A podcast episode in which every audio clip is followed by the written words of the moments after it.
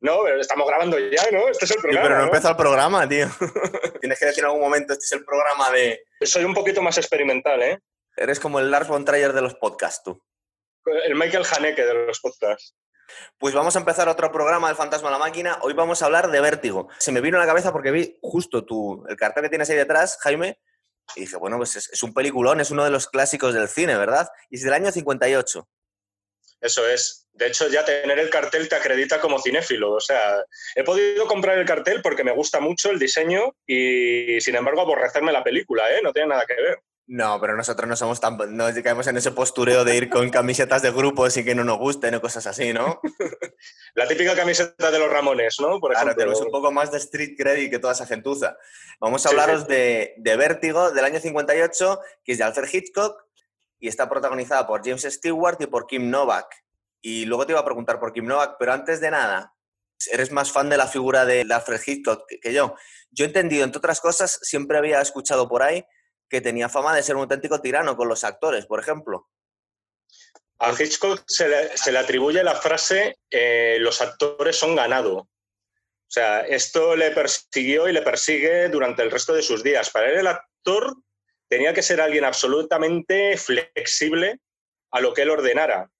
Por ejemplo, un tipo como James Stewart. James Stewart no era un, divo, no era un tío que te iba a poner problemas en un rodaje. Iba a hacer exactamente lo que le pidieras. ¿Qué pasó? Que cuando Hitchcock rodó, por ejemplo, con Paul Newman, que era un actor del Actors Studio, con su método Stanislavski y tal, y con sus ideas propias que llevaban al plató, pues acabó con Hitchcock eh, no a tortazos, pero muy mal, ¿no? No queriendo saber nada del uno del otro. Para Hitchcock, el, el actor y la actriz eh, son meros instrumentos para lo que él ya tiene montado en la cabeza, que es la película al 100% planificada.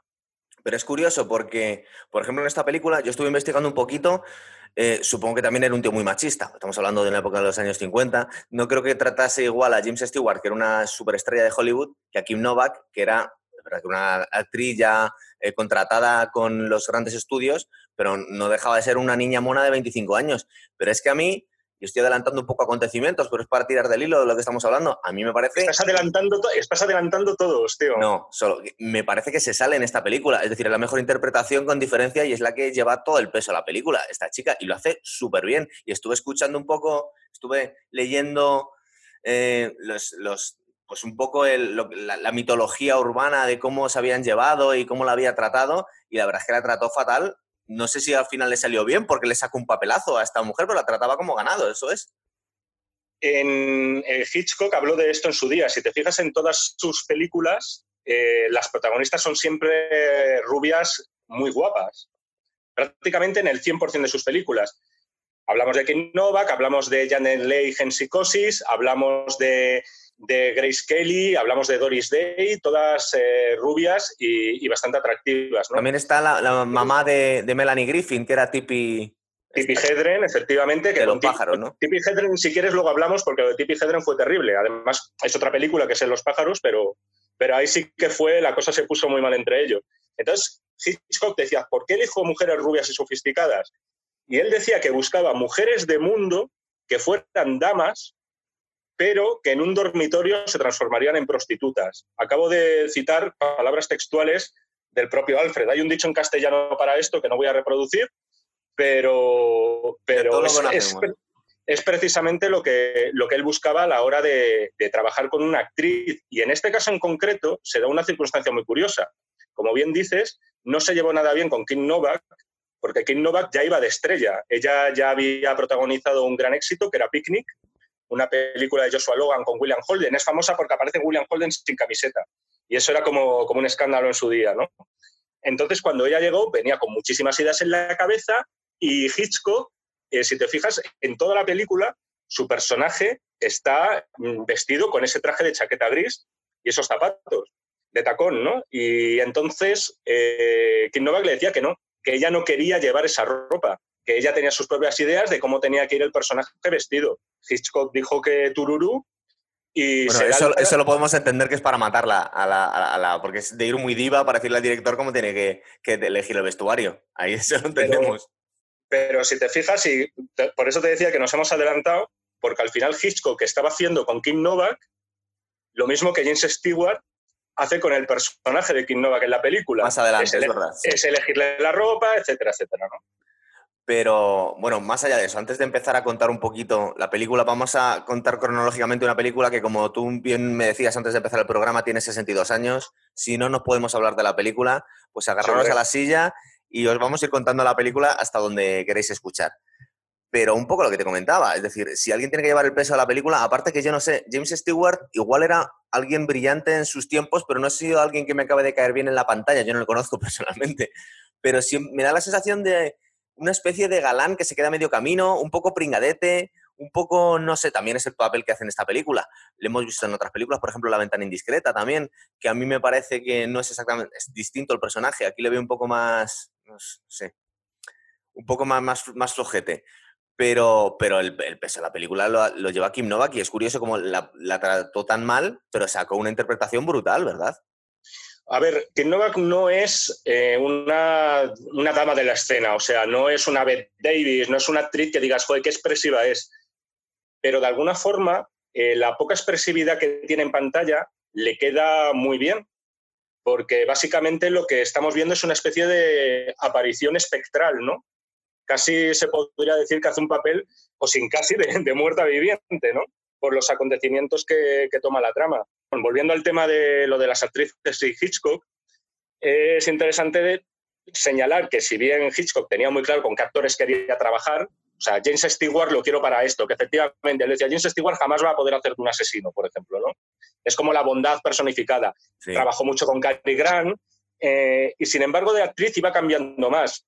La gran leyenda, que es lo que decías tú antes sobre Hitchcock y las actrices, es que se enamoraba platónicamente de todas estas rubias, ¿no? Así. Ah, y que llegados a algunos casos, como el de Tippi Hedren, eh, en fin, se pusieron un poco más pero es, pero es verdad que no consta, o sea, en la historiografía cinematográfica no consta que Hitchcock alguna vez fuera infiel a su esposa Alma, que dicho sea de paso, tenía una gran ascendiente sobre Hitchcock. O sea, prácticamente ella eh, le llevaba muchísimo trabajo del rodaje, ¿no? Era una mujer, pues en ese sentido, como él, muy acaparadora en lo que se refiere a lo profesional. Bien, pues vamos a, vamos a empezar con la película. Vamos a contaros un poquito, poquito a poco, cronológicamente, el argumento.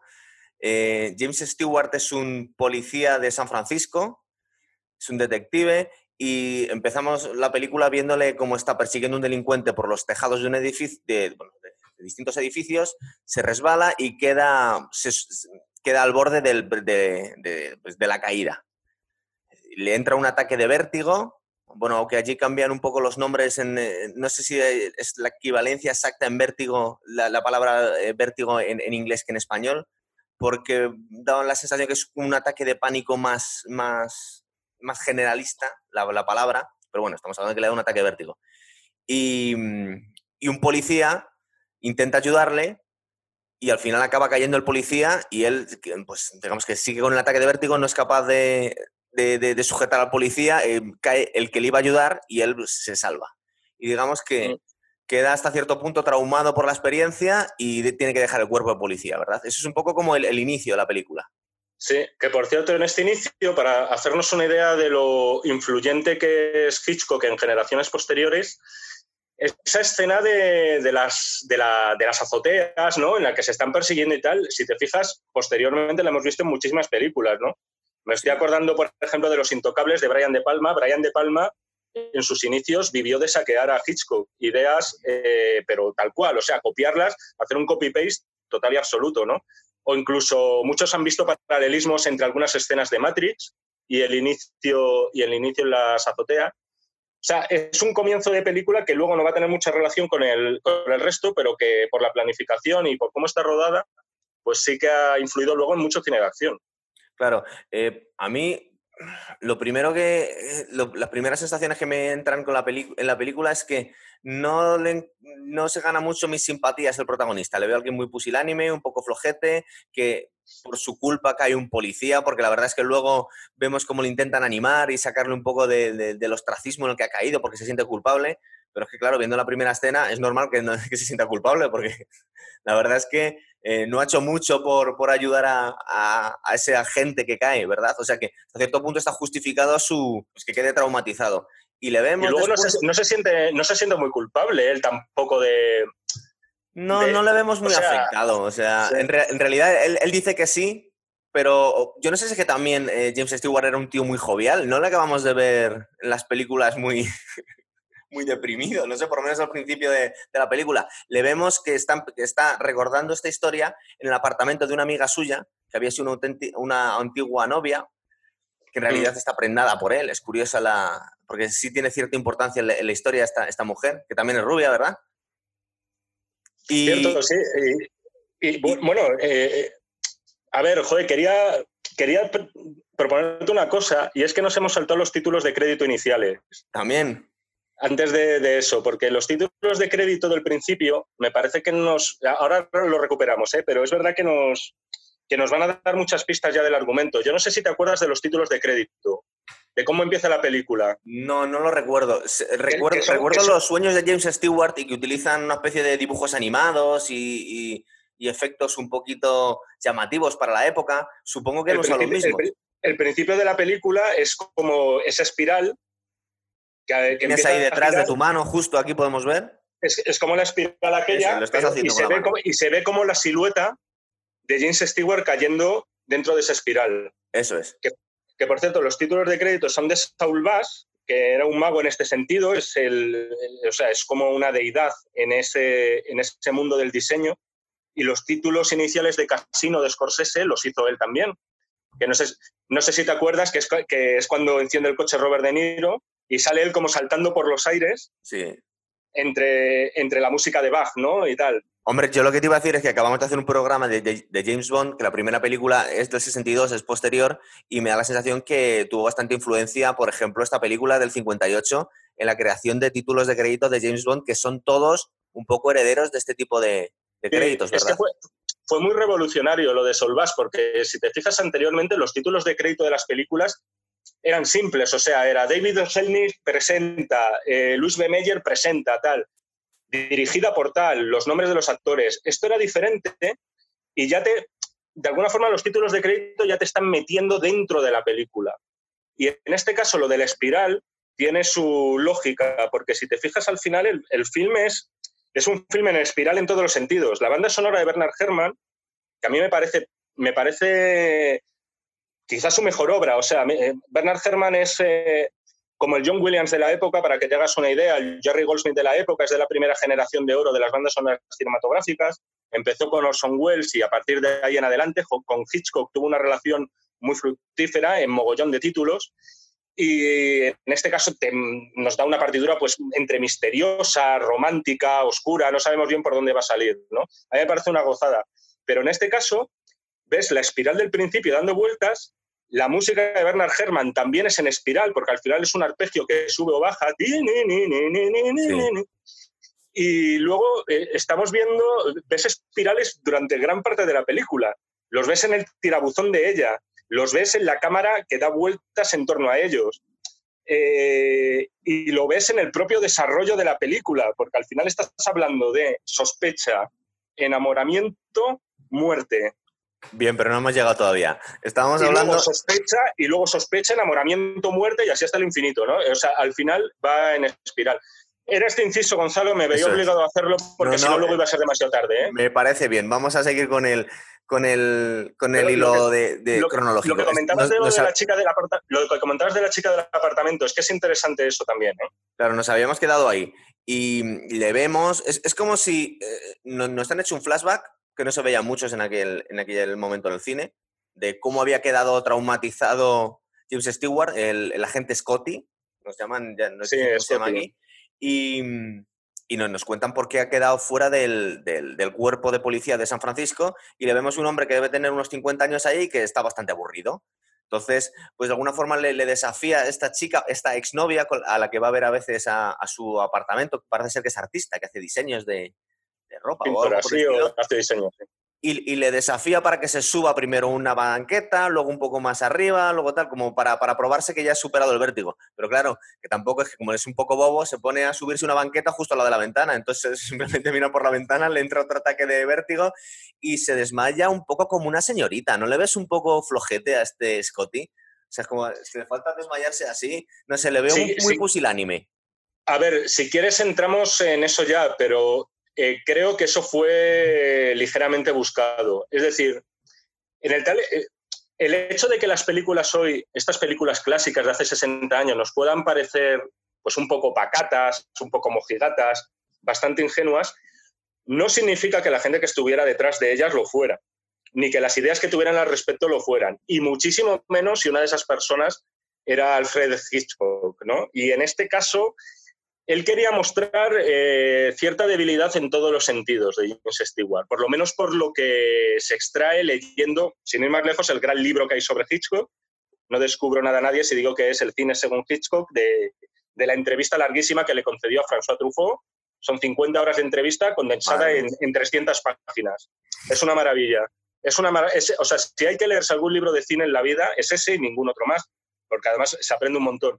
Y en este caso él quería si quieres ya podemos hablar de la pulsión sexual en, el personaje de, Scotty, ¿no? Sí, ¿Qué, pulsión sexual le ves? Yo le veo bastante pacato, como has dicho tú, bastante pulsión. esa es la idea. Si te fijas, él cuando está hablando con ella en el apartamento...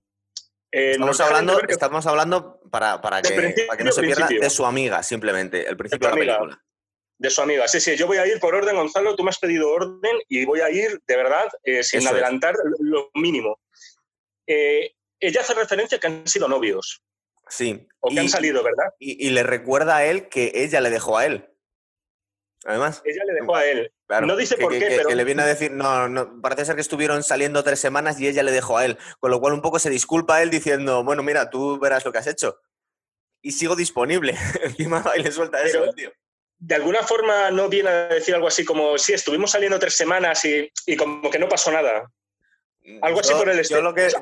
algo así por el estilo. Este programa vamos a, vamos a tener bastantes diferencias pareceres, me parece tú y yo. En este caso, yo lo que entiendo es que él se disculpa un poco como, mira, yo sigo estando soltero, pero es que no me quisiste y estuve tres semanas enteras saliendo contigo. No sé si eso ya se puede interpretar cada uno como quiera. Sí es verdad que viendo los besos que se dan en estas películas, tampoco es que haya un borbotón de sexualidad precisamente. Pero bueno, sí es verdad que le vemos un poco parado al hombre, ¿no? Esa es la idea principal, o sea, eh, digamos que es una persona que no, vibra por nada, ¿no? No, no vibra por nada, es un poco cobardica, se marea cuando se sube una silla, eh, tiene una amiga que, con la que estuvo saliendo pero no consumaron y le va a ver de vez en cuando. es decir, no le vemos un macho alfa precisamente a este hombre. Y, y, en este momento les llega un mensaje de un antiguo compañero o un antiguo amigo que se quiere reunir con él para pedirle un favor, ¿verdad? ¿Está ahí? Vamos bien. Tú me cortas cuando quieras, si no yo sigo contando un poco el argumento. Y tiene una reunión en el despacho de este hombre que parece ser que pues, es, un jefazo de los muelles de San Francisco, es un tío que tiene mucho dinero, pero cuenta que está llevando el, que esto va a tener importancia luego, pero cuando termine la película, que está llevando los negocios de la familia de su mujer, porque ha muerto toda la familia y no queda otro hombre, ya vemos en los, tiempos en los que vivíamos, que llevara el negocio y él tiene que encargarse del, negocio de la familia de su mujer, que es un pedazo de negocio, porque los tíos son millonarios. Le empieza a contar que tiene un problema con su mujer, ¿verdad? Y quiere que le ayude en, condición de, inspector privado. ¿Verdad? ¿Quieres seguir contando o sigo yo? Cuéntanos un Bueno, no, básicamente te queda por decir simplemente ¿eh? que, bueno, mm, está actuando ella de un modo extraño y considera que puede estar enajenada. Entonces, en, este, por su forma de actuar, vamos, en este momento entramos en lo que Hitchcock eh, llamaba simpáticamente el MacGuffin. Todas sus películas... El MacGuffin. El MacGuffin vendría a ser como la. En toda película de suspense de Hitchcock, es la excusa, eh, es el señuelo, ¿vale? O sea, es lo que te dicen a ti, no, la película va de esto, la película va de un señor que está investigando a una mujer que está loca. Pero, pero, para dar más detalle, no, nos dicen solo que está loca, sino que está poseída por el espíritu de una antepasada. Entonces, una vez que acabe la película, nos tenemos que preguntar, ¿qué importancia de verdad tenía la supuesta posesión de, esta mujer. Claro, porque para hacer un mínimo inciso, es verdad que os vamos a destripar la película, pero en este caso, esta película casi tiene más gracia si sabes, conoces un poco la historia, porque la aprecias más en realidad cómo está hecha, ¿verdad? Es decir, esta película admite un segundo y un tercer visionado perfectamente, incluso son más interesantes. Con lo cual, si después de 62 años no habéis visto la película, tampoco nos queráis matar porque os la destripemos, y además casi es por vuestro bien. sinceramente, para mí destripar Vértigo tiene el mismo valor que destripar el planeta de los simios, claro. ¿sabes? Eh, o yo qué sé, o Casablanca, ¿no? Diciendo que jamás cogen el avión con Rick, ¿sabes? Lo bonito es el viaje aquí, no el, eh, final. Claro. En, resumidas cuentas, Hitchcock llamaba a McGuffin, que no se sabe muy bien el origen, es como un nombre escocés que no significa nada posiblemente, a un señuelo. Es decir, yo al espectador le voy a hacer creer que la película va de esto para cuando menos se lo espere, le pego un pequeño giro, eso sí, sin, intentando engañarle lo justo, ¿no? Y luego hablaremos de eso. Claro, entonces aquí nos dan la sensación que la película se ha vuelto una cuestión casi esotérica, misteriosa o incluso sobrenatural, porque nos están eh, dejando caer y durante una parte bastante importante de la película, que esta mujer, que vamos a conocer ahora, que es la mujer de, del amigo de Scotty, que es bastante más mayor que él. Luego le vemos que, claro, supongo que eran otros tiempos, pero al tener esos pibonazos de mujeres, pues hombre, es verdad que era, que era millonario, pero es que el que era millonario era ella encima. fíjate, fíjate qué tiempos. Que eras un abuelo, te ligabas con, a, una, a una princesita de 25 años y encima te hacía millonario. Pues en este caso. James, Stewart le dobla la, edad a, Kim Novak en la película. ¿eh? Eso es. En la película y en la realidad, quiero decir, vamos. Sí, sí, es. Básicamente los dos amigos tenían 50 años y Kim Novak tenía y aparentaba 25 pero eran un poco los usos en aquella época, parece ser. Entonces nos cuentan la, historia de que esta mujer está empezando a comportarse de forma extrañísima, hace cosas, se escapa en medio de la noche, eh, no recuerda algunas cosas y, le cuenta su amigo a James Stewart que es que cree que está poseída por el espíritu de una antepasada, una tal Carlota Valdés creo que se llamaba. Carlota Valdés, sí. Y claro, un, pues McGuffin de campeonato, porque no, no, va a tener ninguna importancia. Bueno, claro que sí. Bueno, el caso es que James Stewart, que es un flojete, pero no es tonto, pues la verdad es que le suena un poco a chiste esto, en plan, vamos a ver qué me estás contando. Es decir, es alguien bastante poco, bastante terrenal, es un ex detective y no se cree estas cosas, ¿verdad? Entonces, como que al principio no quiere tomar el caso, luego le cuenta a su amigo que está desesperado y le viene a decir que es que no tienes nada mejor que hacer y que por favor que le eches un ojo a mi mujer, ¿no? hasta, ahí vamos bien. Y sí, sí creo que la siguiente escena es un, eh, se ve a James Stewart en un restaurante, dando la espalda a la pareja, como ya empezando a, seguirles para ver. Para ver por cierto, ¿no te, llamó, la atención lo rojo que es ese restaurante? ¿Cómo busca el contraste ahí de colores? Es como súper, es muy llamativo, ¿no? Es como, te mete un rojo ahí de repente que casi chirría Hitchcock. En realidad esta película, eh, durante los primeros minutos me dio la sensación que era una película coloreada, porque los, los colores eran tan intensos Sí, es que es una película tan antigua que me dio la sensación, digo, bueno, la han coloreado, pero no. Es una película mucho, el, color. mucho el contraste de colores en esta película, ¿eh? que, hay que decir que fue de las más sentidas por él, o sea, de, sus películas más, más personales, ¿no? Pero bueno, sigue, sigue. Bien, pues te veo ahí buscando datos mientras. Entonces. ¿Cómo me conoces? En este momento eh, le ve la cara a la mujer de, de, su amiguete, la verdad es que es una mujer impresionante, eh, es verdad que va vestida de forma. Es el año 58, pero a mí me da la sensación que va vestida muy conservadora, incluso para el año 58, ¿verdad? Como la vemos muy, muy recatada, muy, muy casta. Exactamente el traje que quería que llevara Alfred en la película, sí. Por cierto, el personaje, el personaje Madeleine, vamos a, es, lo que estaba buscando porque no me acordaba del nombre. Eso es. Es Madeleine. Eh, aquí ya empieza un poco la parte de la película en la que James Stewart está siguiendo a Madeleine está intentando que, no, la descubra mientras la, sigue como buen detective privado y ve que va a un museo y se queda mirando un, retrato de alguien que se le parece mucho, con una joya colgada al cuello, que se va a un hotel que tiene reservado y se tira horas ahí metida a lo largo del día, luego no duerme ahí, vuelve con el marido y da la sensación pues, que está un poco ida. Y aparte por el, por el tono en el que nos están poniendo la película, la música, eh, la ambientación, todo nos da a entender que esta mujer, mm, es decir, nos hacen creer que la película va de eso, de una mujer poseída, ¿verdad? Es decir, en ese punto creemos que va de eso la película. Efectivamente, ese es el, señuelo, por así decirlo, sí, sí. Entonces sigo, creo que en un momento dado, ya no queda mucho para que la siga a la base del Golden Bridge, del Golden State Bridge en, San Francisco, porque estamos hablando que esta película está hecha en San Francisco, y la está siguiendo a la distancia y de repente vemos cómo ella se tira al mar. Mm. A mí me pareció un poco teatral en su momento cómo se tiraba al mar. Yo no sé si es que no tenían extras o, o es que la forma de tirarse al mar que tenía en el año 58 o que me dio la sensación también en el momento que es que esta mujer se ha tirado a posta. Es decir, no se ha desmayado ni le ha poseído un espíritu, es que se ha tirado. Pero a mí me pareció la primera vez que vi la película que se tiró. No sé, no sé a ti. No, pero una cosa, ¿no? Ya se supone que se tira al agua a posta. O sea, es decir, tanto, que, tanto si fuera verdad que es Madeleine y está poseída, se supone que es un intento de suicidio, no que se haya caído. Se supone que es Madeleine. Lo que aquí es que es una vuelta tuerca más. Es Madeleine poseída por Carlota. Claro, claro, pero que se supone que se tira o sea, antes de saberse todo el engaño, se tira adrede. Eso es. Entonces, la entonces vemos... que se suicidó y tal, ¿no? Eso es. Entonces vemos a James Stewart que la estaba mirando con ojos bastante libidinosos. Hombre, le estaba mirando así, pero luego también el tío está amparado que no sabemos muy bien qué quería hacer con ella. ¿Cómo la has tomado con él, eh?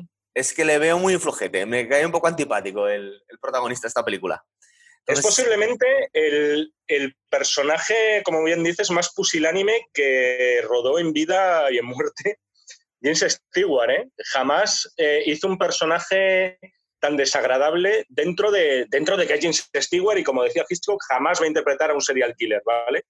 Pero es verdad que es el personaje más antipático que ha rodado James Stewart, pero de largo. O sea, Yo es que la última película que le había visto era la última de que rodó en vida eh, John Wayne, que era de The Shootist, que hacía de amiguete suyo, y, la verdad es que no hay color, porque ves a dos leyendas del cine, pero uno es un machote y otro pues no lo es. Vamos a dejarlo ahí. Pero bueno, seguimos con la película. Entonces, se tira al, mar a rescatarla y la lleva a su apartamento. Y una cosa que se ve mucho en las películas, sobre todo en aquella época, es hay que quitarle la ropa para secarlas y meterlas en la cama. Entonces, fíjate, yo cre yo me había parecido la primera vez que vi la película, no sé por qué, que había llamado a su amiga y que había sido su amiga la que había desvestido a, a Madeleine y la había metido en la cama. Pero luego la segunda vez que he visto la película, no. Es decir, parece ser que es él el que la despelota, la mete en la cama y pone su, su, ropa a secar, lo cual no deja de ser curioso. Luego, los besos que se dan, luego la, la, ha metido en la cama desnuda y no sabemos qué podría haber hecho con ella tampoco. Bueno, pero ahí, Todavía tarda para que se besen, todavía, todavía no se besan, todavía queda bastante película. Claro, solo la quita la ropa y la lleva a su casa, le quita la ropa, le mete en la habitación, no sabemos qué ha hecho con ella, pero no, no la besa porque sería excesivo. Vamos, básicamente lo que ha hecho James Stewart ha sido verla desnuda, ¿no? Esa es la, la unidad de información con la que nos tenemos que quedar aquí. Vamos a ver, eso lo sabemos. Luego el resto, eso es la, la imaginación que quiera dejar cada uno. Porque eso, está, eso está claro. O sea, este señor ha visto a esta mujer en pelota. Sí, sí, o sea, eso es Innegable. Bien, entonces ella se despierta y la verdad es que tiene un comportamiento, es la primera vez que la vemos realmente actuar y hablar, porque hasta ahora la habíamos visto de lejos y no sabíamos muy bien cómo, cómo era esta mujer. Estamos hablando de Kim Novak, la, protagonista. Y yo la veo un poco como, como un poco perdida, es decir, de alguna forma tenía que estar un poco indignada. Se, se despierta en casa de un desconocido y dice, sí, bueno, yo me he tirado al mar, pero en realidad es que nos dan la sensación que ella estaba poseída por el, por el, espíritu de una antepasada que era la que había saltado al mar, no ella. Ella se ha despertado como Madeleine, no como Carlota. Y están pelotas en casa de un desconocido y su reacción no la veo yo demasiado, ni, demasiado violenta ni demasiado alterada por verse en esa situación. La veo bastante comprensiva. No, sé si te fijaste que justo cuando la saca él de, del mar, cuando la rescata James Stewart, lo primero que hace es llamarla por el nombre la llama Madeleine. Y yo no me acordaba de eso y dije, vaya cagada que acaba de cometer, ¿no? Porque de alguna forma se acaba él de descubrir como que la estaba siguiendo todo el rato. Sí, es que nos da la sensación desde el principio, bueno, esto es un poco leer las intenciones de cada uno, pero aquí vemos a este tío como que se ha enamorado de ella simplemente viéndola a, varios metros de distancia. Es decir, ya la vemos como totalmente nubilado por, la, por esta mujer, que es verdad que es muy guapa. Es, es importante porque si te fijas es muy larga toda esa secuencia del espionaje, ¿eh? O sea, nos la llevan, primero, la está mirando en el museo, luego la está viendo en el cementerio, la está viendo comprar las flores. Todo esto... pero todo esto la está, mirando, la está, mirando, con los dientes largos, que se le nota muchísimo. Pueden, ser, fácilmente 20, pueden ser fácilmente 20, 20 minutos de película muda, es decir, sin diálogo, ¿no? Lo cual es...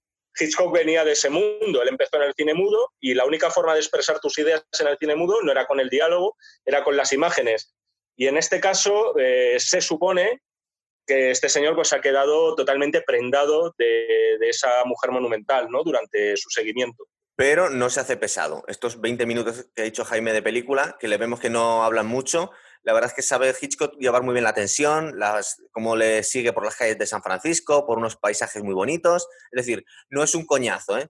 aunque es una película del año 58 y se tiran 20, 20 minutos sin hablar. De hecho, Hitchcock era eh, muy listo y él en todas las, todas las localizaciones de sus películas, él lo decía además, yo si voy a, si ruedo en Holanda, voy a mostrar tulipanes y molinos de viento. Si ruedo en Suiza, voy a mostrar eh, fábricas de chocolate. Si ruedo en San Francisco, el tío lo que hace es mostrarte el, Golden Gate y un montón de callejuelas, además, que está rodado en exteriores. Él, de alguna forma, tenía la necesidad de integrar la trama eh, dentro de la localización, o sea, que la localización fuera en sí parte de la trama y que no se viera un decorado postizo. Eso es. Entonces vemos como ella de alguna forma despierta, se queda un poquito, no la vemos demasiado indignada por verse en la casa de un desconocido, le agradece, o sea, para empezar, le cree que, le ha sacado y que solo la, ha tenido eh, intereses bastante castos en ella, se ha preocupado como un buen samaritano por una mujer que ha saltado al, al mar igual ella... Pero, que eso, pero eso no, porque eso no lo o sea, no sabemos en realidad todavía que, o sea, esto es parte de un plan, Gonzalo. Esto claro, claro, que es parte de un plan, pero estamos diciendo, en este punto de la película, tú no le ves... El espectador, el espectador, ¿no? que, la vea por primera vez. espectador, y me está dando la sensación de... Claro, como un segundo y un tercer visionado, todo tiene mucho más sentido ahora. Tiene mucho más sentido cuando la vuelves a ver. Pero mm. la primera vez que la ves, dices, bueno, esta mujer se deja llevar a casa por cualquiera, porque en realidad si estaba poseída y se ha tirado al agua, ella no sabe que se ha tirado al agua y de repente se despierta desnuda en casa de un tío que tampoco le da muchas explicaciones por qué estaba ahí. Dice, no, es que a mí también me gusta vagar por sitios con poca gente, lo cual es bastante inquietante, pero bueno, eh, ahí queda. Es Además, un de 50 años que vive solo y que, y que pasea solo por la ciudad. Además que lo, lógico en estos casos es que si tú has rescatado a una mujer que se acaba de intentar suicidar, no llevarla a tu casa y desnudarla, sino llevarla a un hospital, ¿no? O sea, eh, yo es lo primero que pensé, dije... Y, encima es que trabaja para su amigo, que es, que es su marido. Pero bueno, entonces esas cosas las, obviamos y de alguna forma vemos que ella pues también está prendada de él. Ahora que le ha visto de cerca y tienen doble sentido las frases que se hacen, es decir, de alguna forma... les dudas, ¿eh? Hombre, es muy. No solo es comprensiva, sino que no, ni le grita, ni le tira cosas a la cabeza. Eh, no, pero, pero Gonzalo, una vez, una vez ya que te conoces la trama, digo, eh, tú eh, piensas. Es importante también saber en qué momento ella se enamora de él de verdad. Porque aquí ah, se supone que le. Claro, aquí le está engatusando y todo forma parte del complot, ¿no? Pero yo no sé si en ese momento ya Nova, que está enamorada de James Stewart, en este primer tercio de película yo, o yo creo que no yo creo que no. Pero en este caso em, hay que tomar por a mí me da la sensación yo veo bastante claro cuando se enamora James Stewart de ella que es antes de, saltar a por ella al mar directamente ya está enamorado de ella. Yo creo que se enamora desde que la ve comprar un ramo de flores y la ve de enamora a primera vista es una cosa muy muy bonita muy de película. Pero ella ya os explicaremos por qué la verdad es que no está muy claro incluso podría estar mintiendo todo el tiempo Jaime no haberse enamorado de él en ningún momento bueno, al, final, al final no, ¿Tú pero, que ya hablaremos de eso. Que dale, vida, tío, que, llevamos 20 minutos de peli solo y... Bueno, ¿quieres seguir un poco con el hilo? Porque ahora mismo, ¿qué es lo que pasa? Que ella se va de casa de él y... Sí, eso es. nos damos cuenta que la amiga de James Stewart le, le está espiando de alguna forma porque le dice, ayer te mm. llevaste una chica a casa muy guapa, más joven que yo, jiji, jaja, bueno. Y bueno, ¿qué me, dices de ese momento en que la amiga le, le muestra el cuadro del cuadro de Carlota Valdés, pero con la cara de ella, de la propia amiga, ¿no? Ah, y, Jesse Stewart, y Stewart se pone dignísimo, o sea, se, pone de un ofendido que, casi te da hasta lástima, ¿no? ¿Te acuerdas? La, verdad es que eh, es un poco bizarra toda no, ha tenido gracia, de verdad, no, esto no, no tocaba. O sea, Vamos a explicar un poco la escena porque es un poco bizarra. Llega un punto en el que Jesse Stewart le cuenta toda la historia a su amiga, que su amiga no la ve con. No, la ve como sin ninguna es exactamente como una amiga de verdad, y le cuenta toda la historia, y la amiga que entendemos está enamorada de James Stewart, supongo que se está arrepintiendo de no haber querido casarse con él hace X años, pero aún así le ve todos los días y no le dice nada, pues decide hacer una composición del cuadro que os hemos hablado en el museo en el que salía una persona muy parecida a, a Madeleine, pero pone la cara de ella, de la amiga, plantada encima. Y no sabemos si es que James Stewart cree que se está cachondeando de él o que ha tocado sus sentimientos. La verdad es que aquí me parece que sobreactúa, no sobreactúa James Stewart, sino que el personaje Scotty sobreactúa un poco, no sabemos qué le está pasando por la cabeza, parece un poco excesivo. Yo supongo que un tío de 50 años que hace estas cosas y vive solo y tiene a su amiga de pagafantas inversa, pues es un poco extraño el hombre, pero aquí no nos explicamos muy bien su comportamiento porque sale gritando de la habitación. Yo, es que insisto en este punto, Gonzalo. Es que, estamos hablando del personaje más raro que ha hecho James Stewart en su carrera. Es un tipo verdaderamente oscuro, el tal Scotty, y luego vamos a tener razones de comprobarlo a medida que sigas contando la peli. Bien, entonces vuelve a su casa y se encuentra a, a Madeleine que le ha ido a dejar una nota, agradeciéndole todo lo que hizo por ella. Sí. Y de alguna forma ella decide irse yo creo que en ningún momento ella le, confiesa, claro, él lo sabe porque trabaja para el marido, pero ella no le dice en ningún momento que tiene un marido, ¿verdad? No lo no, no, no, no, se, no, se, cuentan prácticamente nada el uno del otro, ¿no? Empiezan a, quedar, por así decirlo, ¿no? Eso es. Eh, deciden irse a un, creo que es un parque forestal que está lleno de secuoyas, ahí por la zona del norte de, de California.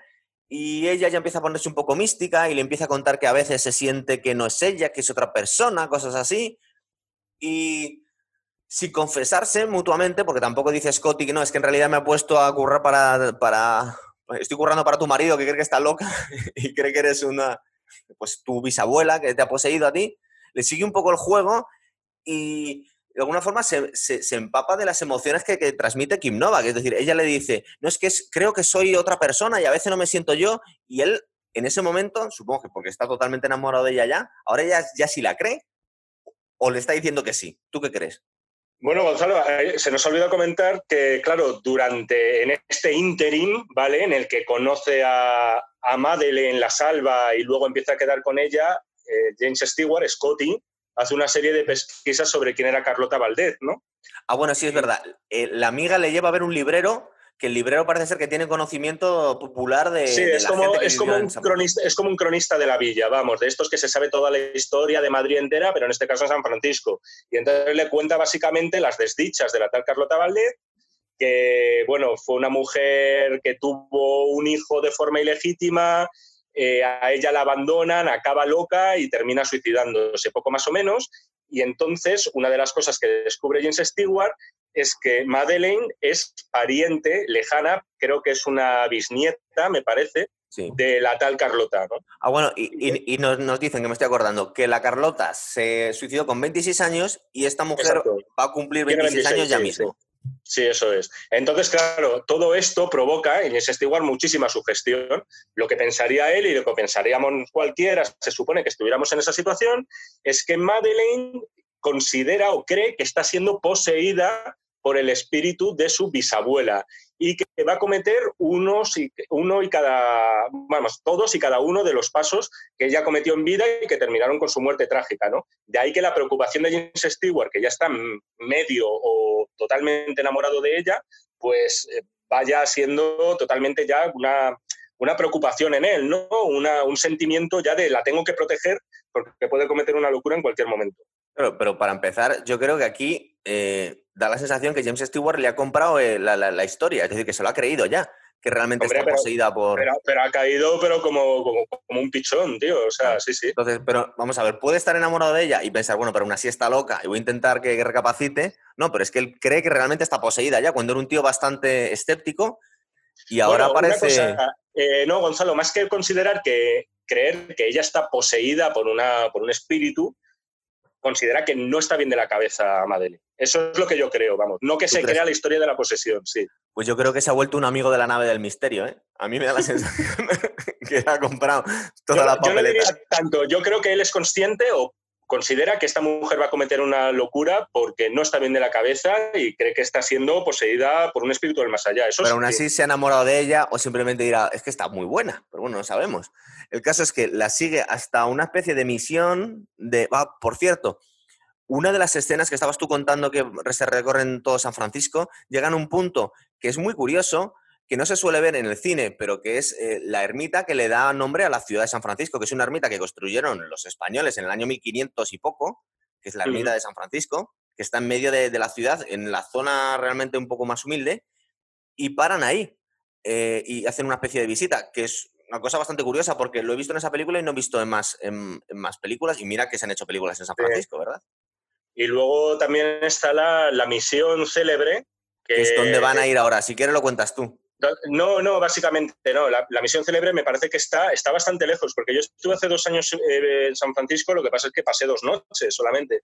Me interesé por la misión y resulta que está a más de 100 kilómetros de la ciudad. Y no fuiste. digamos como que se me salía del plano, ¿no? Pero bueno, eh, no, me acuerdo ahora por qué acaban en la misión, ahora que lo dices. Es decir, ¿por qué, ¿por qué en la misión? Porque ella, ella ha estado visitando esa, esa misión llevada por unas religiosas pero sin que sepa bien por qué, ¿no? Bien, me acabo de acordar. Resulta que iba a esa misión porque su bisabuela Carlota iba mucho a esa misión. Entonces, de alguna forma siente el impulso de ir para allá. Y llega un momento que llegan a los establos, ella dice que ahí recuerda que había muchos caballos y ahora no hay caballos. Y se da la vuelta James Stewart y dice, sí, la pena, pero es que caballos aquí de, de, plástico. En realidad lo que estás viendo en tu cabeza no funciona bien. Bueno, el caso es que él la quiere besar, de hecho se besan, creo que aquí por primera vez. Vamos a ver, es una situación bastante. A mí me dio la sensación que la película era bastante ridícula la segunda vez que la vi, porque él sabía que ella se quería suicidar ya, ella se quería escapar para suicidarse y aún así la, deja escaparse. Es una muestra más de lo pusilánime que es este tío. Y dice, si sabes que esta tía está medio enajenada y se quiere suicidar, sujétala, macho. Dice, no, pero es que quiero que me sueltes. Y dice, bueno, pues entonces te suelto. Y va y se escapa al, al campanario de la misión, ¿verdad?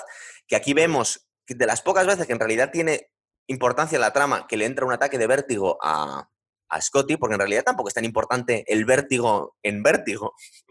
Vamos a destriparlo bastante, pero es cierto. Bueno, es, eh, o sea, creemos que no tiene la importancia que tiene. Efectivamente, Madeleine mm, acude a esa torre, la empieza a subir con ánimos claramente suicidas. Y a él le cuesta seguirla. James Stewart no la puede seguir porque a medida que va subiendo peldaños del campanario, pues se va apoderando de él esa sensación, esa sensación de angustia del vértigo. Que por cierto, te fijaste en, el, en este famoso plano, ¿verdad? De que cuando él mira abajo. El zoom que hacen, dices. Es un, es un efecto que luego se ha utilizado hasta la saciedad. Bueno, no hasta la saciedad, pero ha sido muy homenajeado. Se llama el retrozoom y es básicamente combinas un zoom hacia adelante y un traveling hacia atrás de tal forma que el centro permanece inalterable y te da como, de hecho se le conoce como el efecto vértigo, y si te acuerdas de la película de Tiburón, eh, lo utilizaban cuando Roy Soder, el jefe Brody, está en la playa y ve el primer ataque, ¿no? No sabe si la cámara se está alejando o acercando. Es un efecto muy, muy vertiginoso y que aquí lo patentó Hitchcock por primera vez. Bueno, yo vi algo raro, pero no, no reparé tanto en ello. Eres un friki, tío. Pero bueno, me parece muy bien, es conocimiento no, me, gusta el cine, Gonzalo. sí, ¿verdad? Pero hasta ahí no llegué. Yo vi algo extraño que me llamó la atención, pero no llegué a pensar en... Es, el, es que es una, es una, de los, es, una de las novedades técnicas que introduce este hombre, ¿no? Yo creo que es importante reseñarlo para que sepamos que, que más allá de hacer mago del suspense y tal, o sea, son muchos tópicos. Luego, detrás de los títulos honoríficos que les damos, a los cineastas hay muchas innovaciones, ¿no? Y esta fue una de ellas. No, sí, sí es cierto, ¿eh? Y aparte me, me, has admirado que sepa estas cosas, pero te estaba vacilando un poco. El caso es que aquí lo que estaba sintiendo yo, no estaba fijándome en la parte técnica del zoom, estaba sintiendo más antipatía todavía por el personaje que no es capaz de vencer su vértigo o su miedo a las alturas por, por rescatar a, ver, a, su amada. a ver, me estás provocando ya, me estás provocando. Llueve sobre mojado con este tío, ¿no? No, coño, pero vamos a ver, vale que no te caiga bien y tal, pero el tío está traumado, coño. Joder, o sea, tú un vértigo no lo vences. De hecho, mira, te diré que de, de, lo único que te puedes creer en la película, porque ahora veremos que la trama tiene más agujeros con un colador. Sí, porque te voy a recordar esto que acabas de decir tú de que el vértigo no lo vence. lo, voy a recordar dentro de un rato. Sí, sí. Pero vamos a ver, sí, vale, pero vamos a ver, en ese momento no. O sea, es, es aleatorio, ¿sabes? Es un poco mierder, pero bueno, bien. En, ese momento, pero vamos a ver, eh, y de hecho una cosa, no me parece tampoco bien, es decir, efectivamente, si lo tenías antes, luego lo deberías seguir teniendo. ¿eh? Una cosa no quita la otra, pero vamos a ver, un vértigo, un trauma de carácter psicológico de cualquier índole es, no se vence por mis huevos toreros, tío. o sea, tienes que, no, no, ya te digo, no, yo sí que lo sé, ya te digo que no, o sea, vamos, que he escrito del tema y tal, y es lógico, o sea, una persona con vértigo, con agorafobia, con acrofobia, con miedo al agua, o sea, son cosas que están muy enterradas en uno y que se necesita tratamiento para salir adelante. Luego sí es verdad que va a tener... venga, tú tírate por ahí. Esto va a tener... gente que cogen a los niños y les tiran a la piscina para que se le quite el miedo. Y no sabemos si funciona o le deja peor al niño, porque eran otros tiempos. Eso ya que nos cerebro los psicólogos y nos digan, pues esto es buena idea o no. Pero el caso es que va a tener bastante importancia en lo que va a pasar después el hecho que estaban jugando ya con que James Stewart no podía subir las escaleras o que iba a subirla muy despacito, por lo menos. Ya contaban con ello, ¿verdad? Entonces, el caso es que Madeleine se consuma el suicidio y se tira por la ventana. ah, amigo. Ah, amigo. Madeleine. Madeleine es la que se tira por la ventana. Bueno, hasta ahora es Madeleine, ¿verdad? Parece que se tira. Bueno, igual era Carlota o igual era. Vete tú a saber quién era en su cabeza en ese momento esa mujer para tirarse. El caso es que se tira y este hombre queda más traumatizado todavía porque se supone, aunque yo no le veía muy afectado, que había producido su cobardía o su tara la muerte de un policía que le intentó salvar y ahora de su amada también se había caído porque él no había sido capaz de, subir las escaleras suficientemente rápido. Entonces, hay que decir que hay un, juicio en torno a esto, porque efectivamente el cadáver pues hay que levantarlo, se supone que hay que identificarlo y entonces se pretende una no una especie de vista oral en la que dice vamos a determinar las circunstancias en las que ha muerto esta mujer. Y James Stewart en esa vista oral hay que decir que sale muy mal parado, porque de hecho le humilla, le humilla en público un abogado prácticamente utilizando los argumentos que tú utilizas, por cierto. Es que tenía razón. Eh, y, que ha sido un blando, que ha sido un flojo, que es un mierda, etcétera, etcétera. Pero es que es verdad, y además soy abogado. Entonces, es que ya la cabra tira al monte, pero, tiene toda la razón. Y además, si te fijas, no dice ni mu, porque, porque le falta decir a James Stewart, es que es verdad, es que soy un mierda. Aparte que se siente como tal en ese momento. Lo curioso es que su amigo, el, el marido de esta mujer, el que le había encargado protegerla, es el que va y le da ánimos a Scott y dice, va, es que no has podido, no te sientas mal contigo porque en realidad la pobre era un caso perdido. Podríamos decir, bueno, si es un caso perdido, ¿para qué le, para qué le contratan a este? Pero luego todas mm. estas cosas tienen sentido en el resto de la trama. Entonces, digamos que ahora pasamos unos, entre comillas, un, un, ratazo en la película viendo a Scotty deprimido, vagando por San Francisco, sin tener muy claro su, su lugar en el mundo. De hecho, creo que le, llegan a meter en un psiquiátrico. Y le... No, de, hecho pensé que le ibas a destripar en la secuencia en la que James Stewart está interno en un psiquiátrico. No me acuerdo, aquí, te tengo, sobre la marcha. aquí te tengo que reconocer que no me parece el momento más convincente de la carrera de James Stewart cuando está en ese psiquiátrico echando esas miraditas. O sea, te reconozco que ahí me digo, joder, o sea, ahí no me lo creía mucho, te lo reconozco. ¿Sabes lo que pasa? Que es muy socorrido, porque como hace de tío raro, al final cuando haces de tío raro, en realidad cualquier cosa vale, ¿no? sí, pero tiene, tiene la tara, tiene el problema de que es Stewart y, joder, eh, hay que reconocer que encarna todos los valores contrarios a ese, o sea, de un tío en plan transparente, sincero, honesto. O sea, es como los valores americanos más puros y propios. Es verdad. Y, cuesta verle, cuesta verle en, otra, en otro registro. Yo creo que es uno de los motivos por los que la película no fue un fracaso, pero se limitó a cubrir gastos. ¿eh? Hombre, lo que estamos viendo. Stewart en ese plan. Lo que estamos viendo es que James Stewart, en realidad, por lo menos la historia que nos están intentando contar, es un tío que, digamos que es un poco una víctima. Es decir, nos, cuenta, nos intentan contar la historia de alguien que sufre una caída y le da un ataque de vértigo y queda traumatizada por las circunstancias, y ahora, ahora veremos por qué, las circunstancias también le, enloquecen un poco más, pero no es alguien que estuviese ya loco, sino que es, la película la que le hace volverse loco. O, nos intentan contar esa historia, ¿verdad? Lo que pasa es que no despierta muchas simpatías este personaje. Sí, sí, sí, no, eso no te lo reconozco. O sea, no, no está empático James Stewart aquí. Claro, porque en las películas nos gusta ver, hasta cierto punto, eh, comportamientos heroicos. No nos gusta ver que el protagonista se caga de miedo y no rescata a la chica. Entonces, eso es un poco es o sea, es que es una película que se sale mucho de su época, ¿no? Eh, quizá es a día de hoy cuando estamos viendo a protagonistas eh, flojos, miedo, miedosos, inseguros y tal. Hoy en día como que está más aceptado porque la gente se lo cree más que ver al tío super, al ver al estalone de turno, para que nos hagamos una idea, ¿no? prefieres ver, yo que sé, a Steve Buscemi, ¿no? Que te lo, te lo imaginas, ¿sabes? Es ese cambio de paradigma un poco. Oye, Steve Buscemi, aquí donde le ves, es, es, bombero y estuvo en el, en el 11S sacando gente en Nueva York. O sea que luego muchas veces las apariencias engañan, porque es verdad que parece un empollón y un mierdecilla, sí, pues sí, ahí, le tenías. O ¿eh? sea, pero, pero no, habla, no hablaba tanto de apariencia física como de carácter. O sea, de, por ejemplo, te decía por ponerte a un personaje, a un característico como Buscemi, que, está, que, le quedan muy bien los personajes pusilánimes, un poco miserables, que van por detrás y tal, ¿no? Y en este caso James Stewart es que se lo sacó de plano, o sea, eh, no tenía nada que ver lo que estaba haciendo en Vértigo con lo que había hecho anteriormente. Y yo creo que es uno de los motivos, ya te digo, por los que la película no convenció en su día. No te esperabas ver a un tío tan, tan flojo en todos los sentidos. Lo que pasa es que a mí me parece que la película la lleva Kim Novak, pero bueno, el caso es que ahora cuando está vagando por las calles de San Francisco, suponemos que le dando el alta al psiquiátrico, se encuentra a alguien que se parece muchísimo a Madeleine, ¿verdad? Se parece muchísimo. De hecho, es que la misma actriz, con el, con el, Eso es. Es con, otro color de pelo y vestida. Yo la que la veo un poco que, estamos hablando de San Francisco del año 58, pero que la han como chonificado, ¿no? La ves un poco choni, ¿no?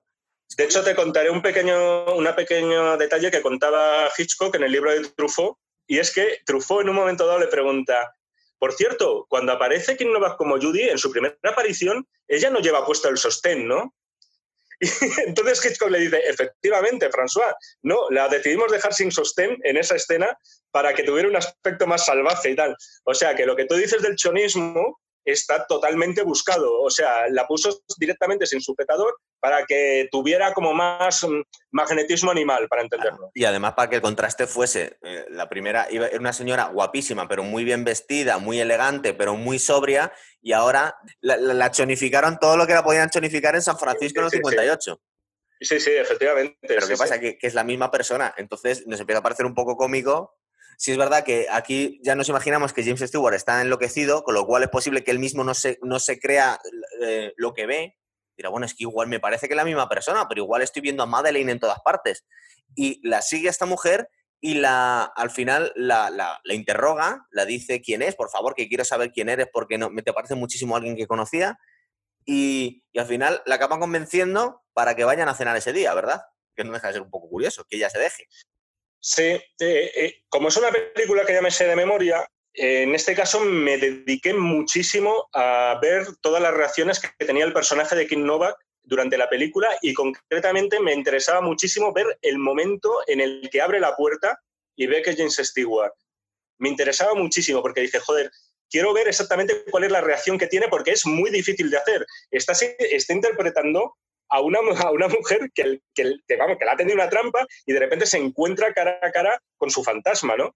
Y me pareció que lo hace muy bien, que está muy natural ella y sale muy bien parada de esa situación, ¿eh? Lo hace muy, muy, muy bien. A mí, a mí me impresionó un montón esta mujer, que aparte es era una tía que tenía 25 años en este momento, que la estaban tratando todo el mundo, de hecho el director de esa película, como una rubia boba y que hace una interpretación espectacular, sobre todo en la escena que dices tú de la habitación, es decir, para, ya destriparos un poco la película, esta mujer nos, nos damos cuenta que eh, era una actriz o una mujer de la calle que le había pagado el marido de otra mujer, que es la que acaba muriendo en el campanario, porque como os hemos contado al principio, el marido que le encarga a, Stewart que, que, siga a su mujer, mm, está llevando unos astilleros y se está llevando, vamos, se lo está llevando crudo el tío, un dineral de la familia de su mujer.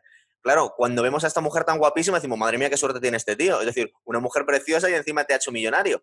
Pero no, es que en realidad esta mujer era una actriz que se estaba haciendo pasar por la mujer de, del amigo de, Scotty, ¿verdad? Porque aquí ya tenemos que destripar un poco, si no, no tiene sentido sí, Vamos a, vamos a saco. Básicamente, en resumen, habían contratado este magnate o este, bueno, protegido, ¿no? ¿Cómo se suele decir, ¿no? Cuando dependes de una de otra persona, no lo sé. Bueno, hay muchas formas de decirlas, algunas un poco despectivas. Había dado un braguetazo, podemos decir, por ejemplo. Sí, bueno, eso, exactamente. Lo podemos decir. Este señor pegó un braguetazo, quiere cargarse a su mujer de verdad y lo que hace es contratar a un pringao como Scotty, que tiene vértigo y que sabe que cuando la falsa mujer que ha contratado, en este caso Madeline, en este caso Kim Novak, cuando suba el campanario, Scotty no la va a seguir debido a su vértigo. Momento que aprovecha el marido para lanzar el verdadero cuerpo de su mujer, de la auténtica Madeleine, eh, por el campanario, de tal forma que muere. Y eh, se supone que este señor, además, eh, ya con los millones heredados, va a hacer su vida por ahí y se desentiende del asunto y aquí felices. Otra cosa que la logística no nos queda muy clara, porque ya la tenía a la mujer muerta ahí, pero no sabemos cómo la había matado, la tenía ahí calentita, preparado el cadáver para tirarla, vestida igual que Madeleine Sí, se, supone que elige a, elige a Kim Novak, eh, o ya podemos llamarla Judy, porque tiene más o menos las mismas medidas que su mujer, etc. Lo que pasa es que aquí vamos a hablar claro y creo que el propio Hitchcock era consciente de esto. La trama, si te fijas, es insostenible por multitud de motivos. O sea, tiene, tiene muchísimos agujeros. Para empezar, James Stewart, mm, mm, vale, acepto que no identifique el cadáver. Está claro, a lo mejor no tiene obligación de hacerlo, debería, porque ha sido el mayor testigo que, ha estado presente en la muerte, no ve el cadáver, pero luego en las noticias, en los periódicos, porque la gente en aquella época leía el periódico todos los días, nunca ve una foto de esa mujer. Pregunto. Segundo, ¿de verdad puedes confiar tanto? O sea, todo esto lo haces porque James Stewart tiene vértigo. Y si en ese momento, como dices tú, dices, no, por mis huevos toreros lo que hago es subirme al campanario es que la quiero a esta mujer, ¿cómo se me va a escapar esta mujer? No dejo que se mate, claro. Podría, podría haber vencido el miedo. Y luego, tercero, vamos a ver si has formado parte de una conspiración, porque esto es una conspiración con todas las letras, para engañar a un pobre tipo y asesinar a una mujer, te quedas viviendo en la misma ciudad donde has cometido la fechoría, que en este caso es Judy. Eso es es insostenible. Pero ahora bien, Hitchcock lo sabía, o sea, y me da la impresión de que no le importaba. Él habla mucho, se cachondea mucho de, los que llaman mis amigos los verosímiles. Según él, si tú analizas cualquier película de género, incluidas las suyas, casi siempre son insostenibles. Y por eso decía, mira, si quieres realidad, quédate en la cola del cine y no entres a ver una película. Si vas a meterte en la película, no me pidas realismo, porque al final lo que es, lo que vas a hacer es como pedirle a un pintor figurativo que en vez de hacer cuadros, diga, no, no, tienes que hacer fotografías. Eso es. Eso, así, así lo veía él. Y entonces a él la trama, pues se la traía al pairo, sinceramente. Es decir, la verosimilitud de la trama. Él cargaba contra lo verosímil. Y, y la, de, y la de Vértigo, yo creo que es de sus tramas, insisto, ¿eh? como mecánica cerrada, la más insostenible de todas. No sé tú cómo lo ves. A mí, em, la trama, aunque es cierto que es inverosímil, a mí no me chirría mientras estoy viendo la película. Es decir, no me estoy fijando en eso. en, otras películas sí. De hecho, te hablé la última vez, el último programa que hicimos, que estamos hablando del Renacido, y estaba yo pero realmente dolido porque había salido un indio de un árbol donde no debía estar. porque me daba la sensación, porque me estaba dando la sensación de una película que estaba transmitiendo muchísimo más realismo. Cuando estoy viendo Vértigo del año 58, no estoy buscando los fallos en ese sentido. No sé por qué, pero, eso, eso, es importante. Eso dice muchísimo de la labor de él. Claro, porque esta es otra cosa. Hitchcock tenía la, o sea, Hitchcock era más listo que nosotros y el tío tenía ya planificado en la cabeza cómo, cómo lo, no, más, vamos, en fin, ya te lo digo yo. Eh, más no listo los vídeos que, no vea los vídeos que subo, ¿eh? Pero bueno, sí. Eh, también Hitchcock como tú tenía mucho ego, ¿eh? También hay que decirlo, pero eh, de, de, hecho era un experto en eso, por eso salían todas las películas, ¿no? Pero que es verdad que muchas veces hay muchísima distancia entre lo que el, director tiene en la cabeza, la película que quiere hacer, y luego la que por desgracia le sale. Esto pasa con cualquier trabajo, con nuestros podcasts o yo escribiendo un artículo, ¿no? Dices, no, yo tengo una idea súper guay, pero luego la materialistas y te falla. Y en este caso, Hitchcock era de los más cercanos eh, a la hora de aproximar lo que pretendía y lo que finalmente conseguía. ¿Por qué? Porque tiene una fluidez. El tío montaba sus películas, el tío rodaba lo necesario porque solo, para que solo se pudiera montar de una determinada forma, para que todas las secuencias te orientaran a ti o a mí como espectadores a pensar una cosa.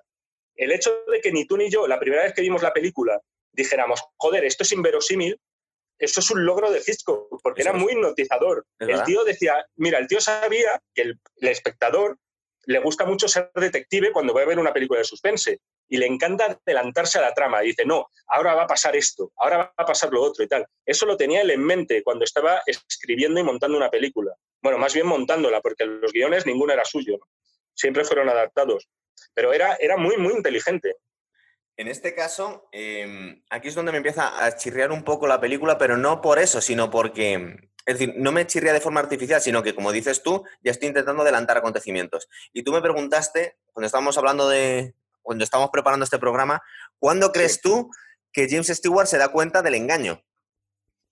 Y a mí me da la sensación, bueno, desde un punto de vista del espectador lo vemos desde ya, es decir, es Kim Novak, la tía que te acabas de encontrar, no es otra tía, es la misma. Es bastante evidente por mucho que se chonifique y se viste de otra forma, es ella. Pero ahora mismo empieza a pasar por un proceso en el que empiezan a salir esta Judy y Scotty, Y Scotty, creemos que porque está medio enajenado, yo creo que no está mucho más enajenado de lo que estaba ya hace un rato, eh, la intenta convertir en Madeleine. Entonces la hace que se vista de cierta forma, le hace que consiga un tinte de pelo y tal. Y es un proceso, digamos que bastante largo. Mm. al final, se supone que la descubre todo el pastel, aunque no lo dice en el momento, cuando se pone un colgante que es igual que el que salía en el cuadro de la mujer que vimos en el, en el museo. Lo que pasa es que a mí me parece una situación ya totalmente ridícula. Es decir, esta mujer parece ser que hasta que no se hace cierta espiral en el pelo, el peinado no es perfecto y ya no la descubre. Decir, cuando lleva el mismo traje, cuando lleva el mismo color de pelo. Es decir, como, por muy enloquecido que esté James Stewart, ¿cómo no, va a ver, ¿cómo no se ha dado cuenta todavía que era la misma mujer de la que se había enamorado y que se dijo que se había tirado de un campanario? Es decir, a mí da la sensación, y aparte me gusta porque es más interesante la película así, que aquí ya lo sabía él y que estaba un poco jugando con ella. ¿Tú crees que no?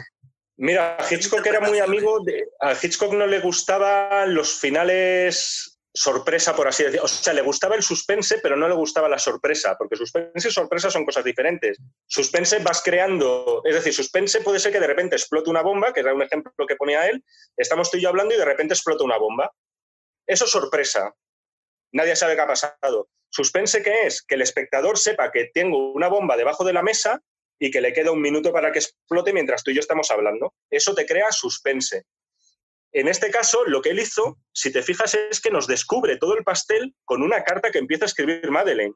Sí, justo, eh, justo, en el momento en el que él le pide cenar esa noche y ella le dice que sí, pero la vemos dudar entre escaparse de la ciudad, que es lo que tenía que haber hecho bastantes días antes, o confesarle su amor a, a Scotty, o directamente, que es lo que eh, elige ella, ninguna de las dos cosas, sino que hace como que es una persona distinta y espera que no la pillen nunca, ¿verdad?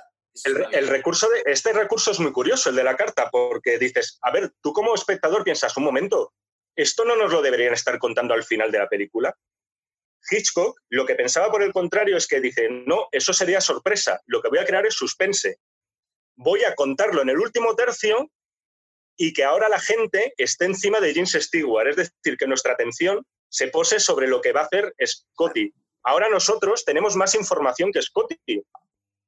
Y ahora estamos pensando si, Scotty se ha dado cuenta o no. Claro, es lo que me comentabas tú. ¿Cuándo se da cuenta? Y parece ser que un día no, pero o parece ser que un día volviendo de una cena o antes de ir a cenar saca un broche que era igual que el del cuadro, lo que habías comentado tú. Y aquí se supone que es cuando James Stewart se ha dado cuenta. A mí me da la sensación que se habría dado cuenta mucho antes, porque es que la misma persona con la raya, con la raya, o sea, si, si el peinado me lo cambio de un lado para el otro, no sé quién eres es que e, es tan, ridículo que por muy enloquecido que esté él, no sé, a mí me cantaba muchísimo. La, intención de Hitchcock era, era que se diera cuenta cuando le está poniendo el broche y ve que es el mismo broche que llevaba Carlota Valdés. Eso está claro. Ahora bien, nos hemos saltado el tema de, la transformación de, de, Judy a Madeleine, que es posiblemente el momento en el que James Stewart se hace más antipático para el espectador. Sí, porque empieza a ponerse un déspota y un tirano y la obliga a vestirse eh, de una forma, a teñirse el pelo, a actuar de cierta... Le falta decir que no diga tacos en la mesa, cosas así. Entonces, claro, él de repente se, vuelve ultra posesivo con ella y prácticamente lo que está haciendo es recrear a, una persona que está muerta, ¿no? Hitchcock, que era muy dado al autobombo y le encantaba soltar perlitas en las entrevistas y tal, a él lo que le interesaba, es lo que cuenta él, eran los esfuerzos de este personaje para recrear una, una imagen a partir de una, de una mujer muerta, ¿no? Y, añadía que había un aspecto, un aspecto sexopsicológico, es lo que él decía, ¿no? Es la voluntad de Scotty de recrear una imagen sexual imposible. Y para decirlo de manera más sencilla, añadía Hitchcock, este hombre lo que quiere hacer es acostarse con una muerta. Y él añadía, esto es necrofilia. O sea, que de alguna forma lo que veíamos como el traumado Scotty de repente ves que su única intención es resucitar a una mujer que está muerta y solo en ese momento, por cierto, y aquí vamos hablando ya de sexo, es cuando tiene relaciones con ella.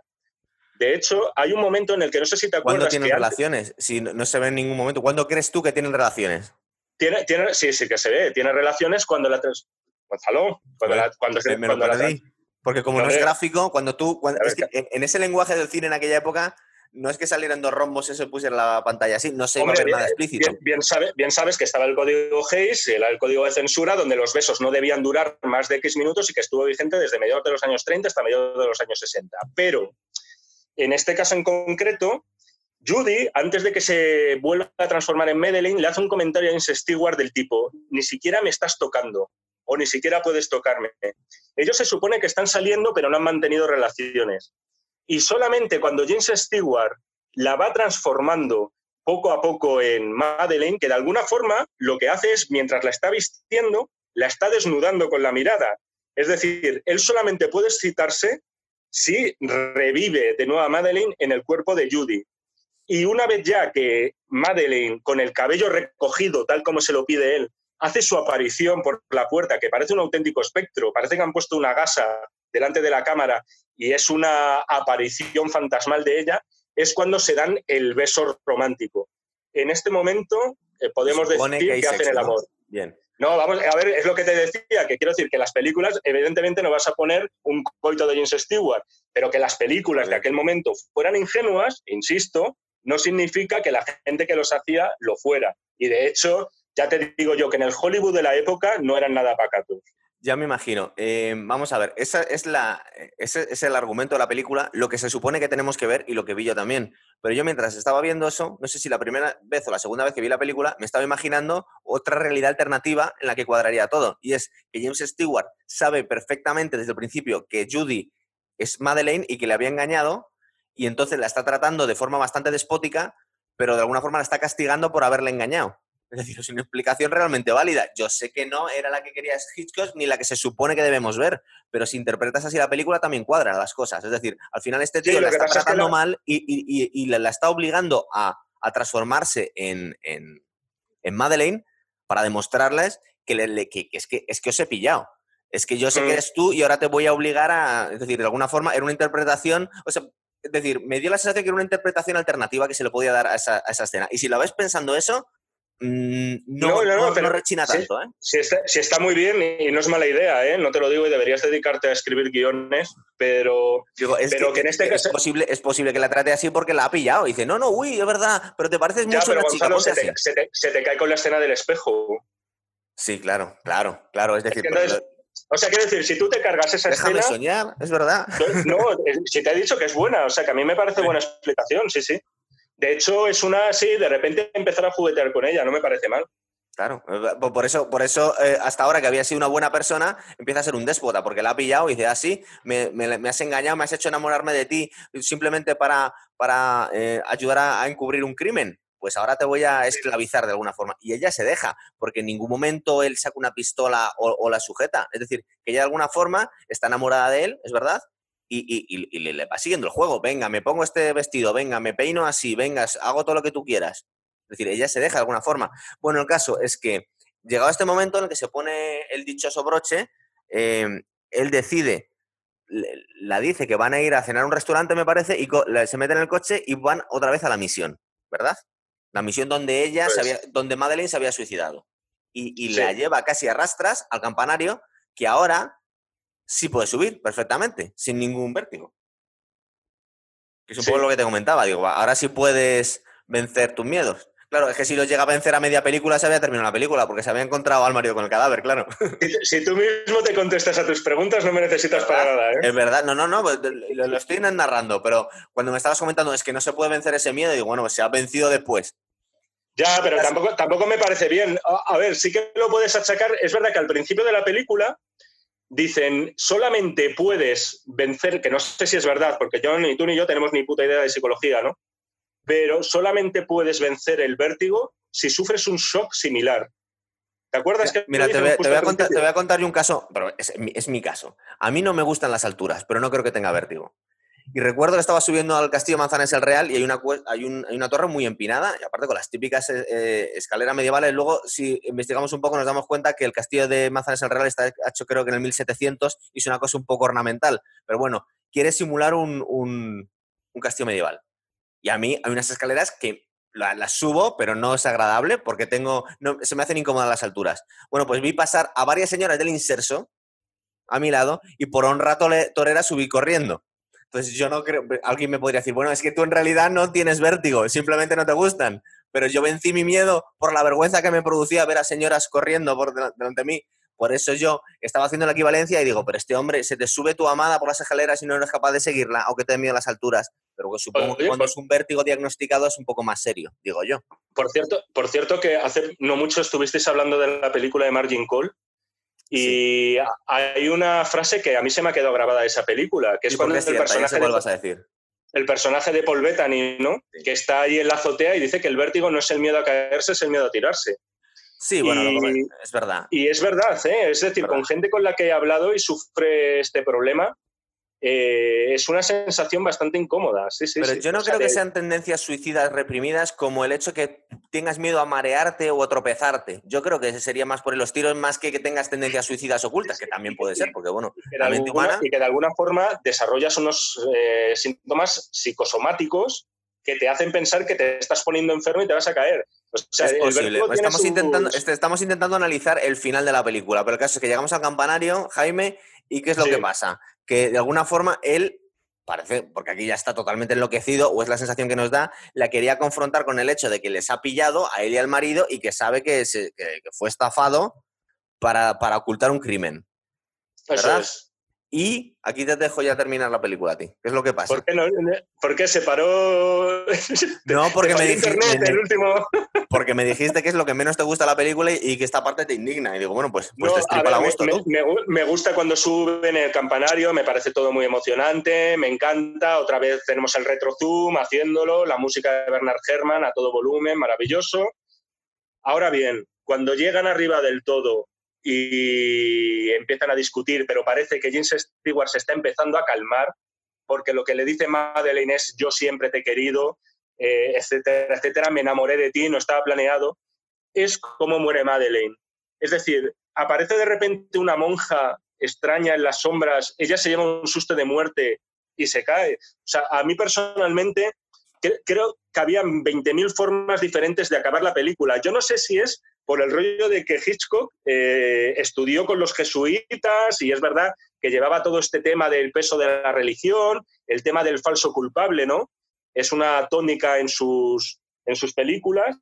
Quería de alguna forma representar algún tipo de, no lo sé, si, si de llamada divina, ¿no? O de castigo divino para esta señora, de ahí la aparición de la monja, pero no entiendo el susto que se lleva el personaje de King Novak tremendo que le hace tirarse por un campanario, ¿no? Solamente porque ve unas sombras. No sé a ti qué te pareció. A mí me da la sensación que es para darle un poquito más de, un aire un poco más trágico a la película. Es decir, al final, como dices tú, si van a reconciliar, parece ser que la iba a perdonar y ocurre un accidente. Que es verdad que el accidente está un poco cogido por los pelos porque se podía haber tropezado. Que salga una monja como si fuese la muerte ahí de la oscuridad y, y le falta decir bu, que no venía mucho a cuento Aparte que no sabemos muy bien cómo ha subido, porque estos han subido bastante rápido. La mujer no se sabe si se lleva ahí, que es que duerme ahí o lleva tres días ahí La, la, monja ha subido más rápido que ellos, ¿eh? Total, total. O sea, sí, sí, Muy rápido.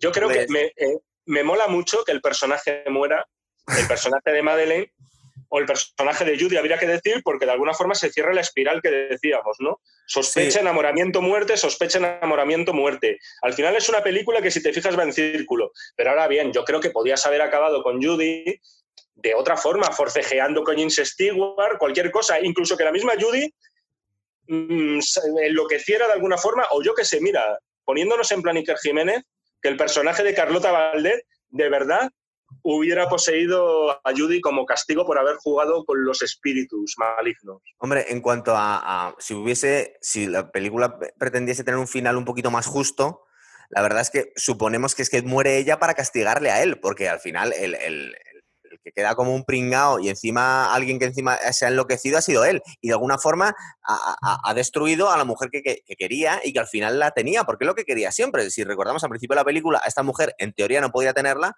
porque era la mujer de un amigo. Luego muere, luego la pierde, luego al final cree que esta mujer se parece a ella. Al final, cuando la recupera, va y la pierde al final. De alguna forma, queremos pensar que es el castigo que le da Hitchcock a este personaje, que es bastante lo peor, la verdad, hombre. Te reconozco que el final te deja muy descolocado la primera vez que ves la, película. O sea, dices, ¿qué, ¿qué, coño acaba de pasar aquí? ¿De verdad muere el personaje? ¿No te lo crees? Y lo primero que yo pensé, y sigo pensando cada vez que veo la película, no, no lo puedo evitar, es qué va a ser ahora del personaje de James Stewart. Porque estaba pensando yo que eh, la, segunda parte podría ser que se va a convertir en el Joker directamente o, algo por el estilo, porque está totalmente enloquecido el hombre ya. Dices, joder, si, si habiendo perdido, habiéndola perdido por primera vez ha acabado así, ahora que sabe que la ha perdido del todo, ¿qué va a ser de él? ¿no? Que por cierto, me parece muy bonito el plano de ahora sí, James Stewart está justo en la cornisa y mirando directamente al suelo. Si te fijas, ya es la confirmación definitiva de que ha perdido el miedo a las alturas. El plano final es un plano general de James Stewart, así con los brazos extendidos y mirando hacia abajo y prácticamente al borde de la cornisa. También podía pensar en ese momento, joder, yo creía que no podía superar este miedo y al final, si hubiera tenido la actitud que tengo ahora mismo, había salvado al policía y sobre todo habría podido salvar a esta mujer. No sabemos. Y no sería, y no sería un mierda, como dice Gonzalo. Es que en realidad es un mierda. Y directamente lo que hace Hitchcock es, que, no te, digo que no. Al final le, pone la miel en los labios y le quita a la mujer amada al final y le falta enseñarle el dedo, decirle, mira, esto te pasa por, por mierda. Pero es curioso porque en realidad em, da la sensación que por lo menos al principio de la película, cuando le vemos eh, eh, empezando la persecución en los tejados, da la sensación que James Stewart no tenía por qué, es decir, que no tendría por qué ser ese tipo de persona en la que se convierte. Es decir, de alguna forma es una víctima de las circunstancias. Es decir, ni siquiera tenemos por qué pensar que él tenía vértigo antes de quedar eh, colgado de la, de, la, de la, azotea en, en, aquel momento. Es decir, que de alguna forma él es eh, su enloquecimiento es víctima de, es, es, fruto de, de, las circunstancias que se va encontrando, de casi caerse por un balcón, de luego que le marea a su amigo y conoce a una mujer preciosa y la pierde, y le hacen sentirse culpable. Yo es que creo que, que, Hitchcock hace todo lo posible en esta película para que no empaticemos con Stewart, porque él nos podría haber dado, como dices tú, nos podría haber dado un background en el que este señor era un tío súper enrollado, un tío con sus ligues, un tío tal, que de repente se queda tocado por ese accidente en el que se queda, pues, eh, pues eso, a punto de morir, ¿no? Y sin embargo, a Hitchcock directamente lo que hace es mostrarnos en el primer minuto de metraje ese accidente. Es como si nos dijera, no importa nada de lo que sea de lo que haya sido de la vida de este hombre. Importa lo que yo os estoy contando. Y concretamente lo que voy a hacer es contaros la historia de un tipo traumado, de un tipo que tiene muchísimos complejos y que a medida que la película vaya aumentando en su complejidad, también lo va a hacer el personaje de James Stewart hasta límites pues prácticamente psicóticos, como, como hemos contado. ¿no? Eso es. Pues ya os hemos destripado toda la película. La verdad es que yo creo que le, pero vamos hasta, hasta el último detalle. Gonzalo, no me queda claro si te ha gustado o no, tío. De verdad. ¿eh? Ah, eso no lo había dicho todavía. Vamos a, esta, no, no, película me encanta. Y, y, además, no, no, bueno, yo pongo a Caldo es el protagonista, pero es parte de la película. Es decir, como tú bien dices, es que la intención de Hitchcock que nos caiga mal el protagonista. Es decir, porque de hecho es que le acaba castigando de alguna forma. Sí, eh. yo creo que sí. Yo creo que sí. Entonces, a mí la película me encanta. Sobre todo, me gusta, me encanta la fotografía. La música me gusta, pero en, en esta época era un poco estridente. Es decir, un poco repetitiva, es decir, que son, es fruto de, los tiempos. A mí un fallo que le suelo ver al, cine clásico es que la música está muy alta y es muy repetitiva muchas veces, es decir, había que dejarlo un poco, a veces menos es más. Pero la música está bien, eh, la fotografía me parece increíble, me parece muy buena la actuación de, Kim Novak. Supongo que si James Stewart pretendía dar la imagen de un tío antipático y un poco pusilánime, lo consigue también, porque se nos hace muy antipático el tío. Y, la verdad es que a mí la película me encanta. Yo no le encuentro, realmente yo no le encuentro fallos. Yo, yo, o sea, fallos. Es verdad que como dices tú, que, que la trama puede hacer aguas, pero como si, si, sigues el hilo, si te captura la película, no estás buscando los fallos. Yo lo que he buscado han sido explicaciones alternativas que podían encajar con la, con la, historia, nada más. Pero, la, historia, me bien, pero la historia me vale, la historia me vale. Entonces, a mí, a mí me parece un peliculón, ¿eh? Yo creo que lo vamos a dejar aquí, ¿no? ¿O quieres hablar más de esta película? Yo creo que la hemos despachado bien a gusto. Yo creo que la hemos despachado. Hay gente que, respeto mucho su opinión y que no le gusta nada esta película. Por ejemplo, eh, es una película que está en constante revisión. Eh, últimamente fue de las consideradas, últimamente desbancó a Ciudadano Kane como la mejor película de la historia. A mí Ciudadano Kane no me gusta, no puedo con ella, me aburre muchísimo. No puedo a, Mí, eh, a mí me gusta bastante, pero vamos, que, bueno, te comprendo, ¿no? Hay gente que Vértigo le parece un coñazo soberano y que prefieren, pues, eh, sin ir más lejos, con La muerte en los talones, que es la que rueda justo a continuación, o La ventana discreta, que es dos o tres películas anteriores a, Vértigo.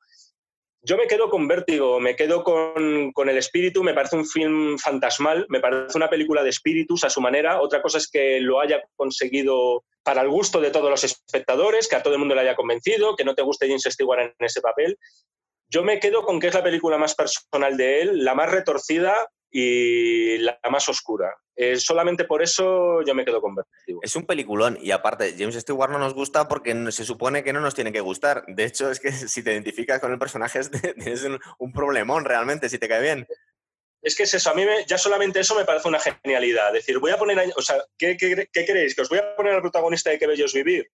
¿O al caballero sin espada? No, señor. Os pongo ahora mismo a un tipo eh, bastante depravado, porque al final, fíjate lo que hizo Hitchcock. Hizo de James Stewart un Boyer en la ventana indiscreta y un necrófilo en vértigo. O sea, dime tú, supera eso, tío. Sí, bueno, pero en realidad las dos veces tenía razón él. Es decir, ¿verdad? Bueno, pues lo dejamos aquí y a ver, vamos a ir preparando el próximo programa. Vamos a dar revueltas a la cabeza. Sí, chao. Pues muchas gracias.